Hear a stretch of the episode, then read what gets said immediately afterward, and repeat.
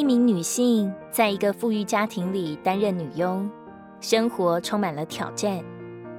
由于她是一位基督徒，每天都充满着喜乐，口中常是满了哈利路亚和赞美主。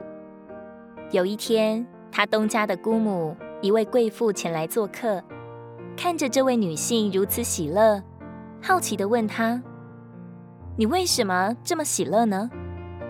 她说：“我是信耶稣的，他是我的救主，已经拯救了我。”贵妇难以忍受他的喜乐，就问他：“你怎么能这么喜乐，毫不担心生活中的问题？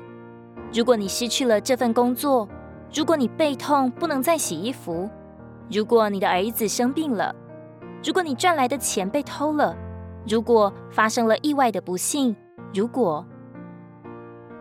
这位充满了喜乐的姊妹，不等她再说出一个如果，立刻答复她道：“亲爱的太太，我看你什么都好，只是如果你没有那么多的如果的话，你也能像我一样快乐。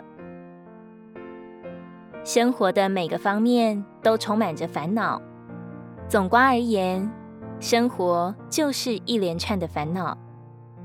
烦恼是人生的总和。”如果你问一位老年人谈谈烦恼，他会告诉你，他一生几乎每天都在烦恼，每天都有足够的理由让我们感到烦恼。我们怎么可能不感到烦恼呢？但是神不以为我们有一个够充分的理由可以挂虑，所有的挂虑都是无理由的，所以神才对你说，应当一无挂虑。没有一个挂律是合法的，是神所许可的。每一个的挂律都在禁止之内。我们怎样能没有挂律呢？只要凡事借着祷告告诉神，凡事借着祈求告诉神，凡事借着感谢告诉神。但你不如此行，才满了挂虑，心无喜乐，都是因为违背神的命令。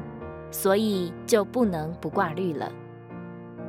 神是要我们将一切的忧虑卸给他，因为他要顾念我们，他要担当我们的重担。